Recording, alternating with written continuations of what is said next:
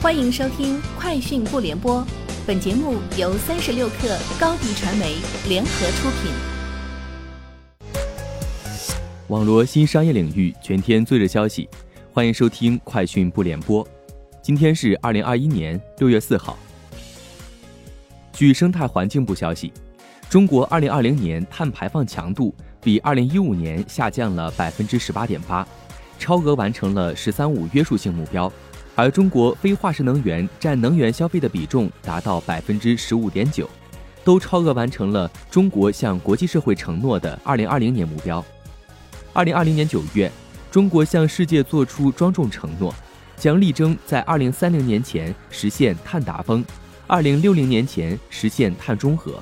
而在“十四五”规划和二零三五年远景目标纲要中，广泛形成绿色生产生活方式。碳排放达峰后稳中有降也成为重要内容。华为云今天发布二零二一年金融系列产品上新计划，并联合八家伙伴发布一系列云原生二点零金融解决方案。华为云 CTO 张宇新表示，华为云提出的云原生二点零以全场景极致体验、应用全面现代化、数据全站智能、业务全流程安全四大核心能力为基础。围绕立而不破，助力金融行业实现全面云化、全站智能，加速迈向金融云原生二点零，共建全场景智慧金融。三十六氪获悉，小米有品近期上线了新频道“有品生活家”。据内部人士介绍，“有品生活家”平均每周上新一至两款爆品。此外，为了吸引商家入驻。有品生活家还推出独家入驻、平台费减免等政策。从火币集团了解到，专注于打击利用区块链进行违法违规行为的无极安全实验室正式成立。实验室专注于区块链链上数据分析、安全攻防对抗和风控研究，并将探索区块链合规策略。无极实验室负责人透露，未来将深耕区块链安全事件和安全技术溯源领域。逐步加强链上地址画像能力，构建面向安全及业务等多维度的全场景安全治理方案。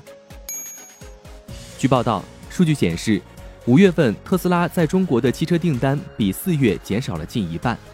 知情人士称，该公司在中国的月度净订单从四月份的逾一点八万份，降至五月份的约九千八百份。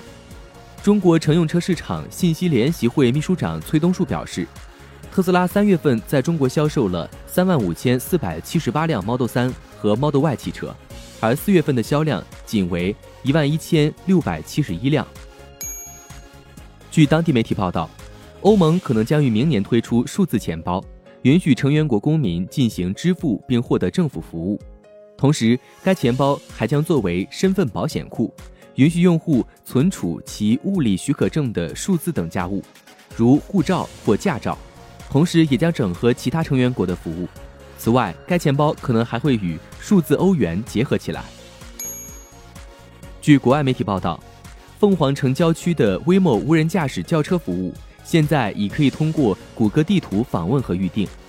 Waymo 周四表示，这将是该应用中第一个完全无人驾驶的轿车选项，将首先向安卓用户推出。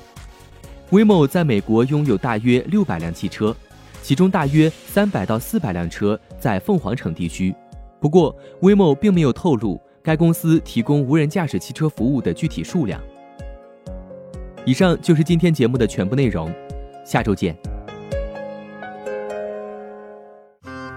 高迪传媒寻求食品电商货源合作，合作请关注微信公众号高迪传媒。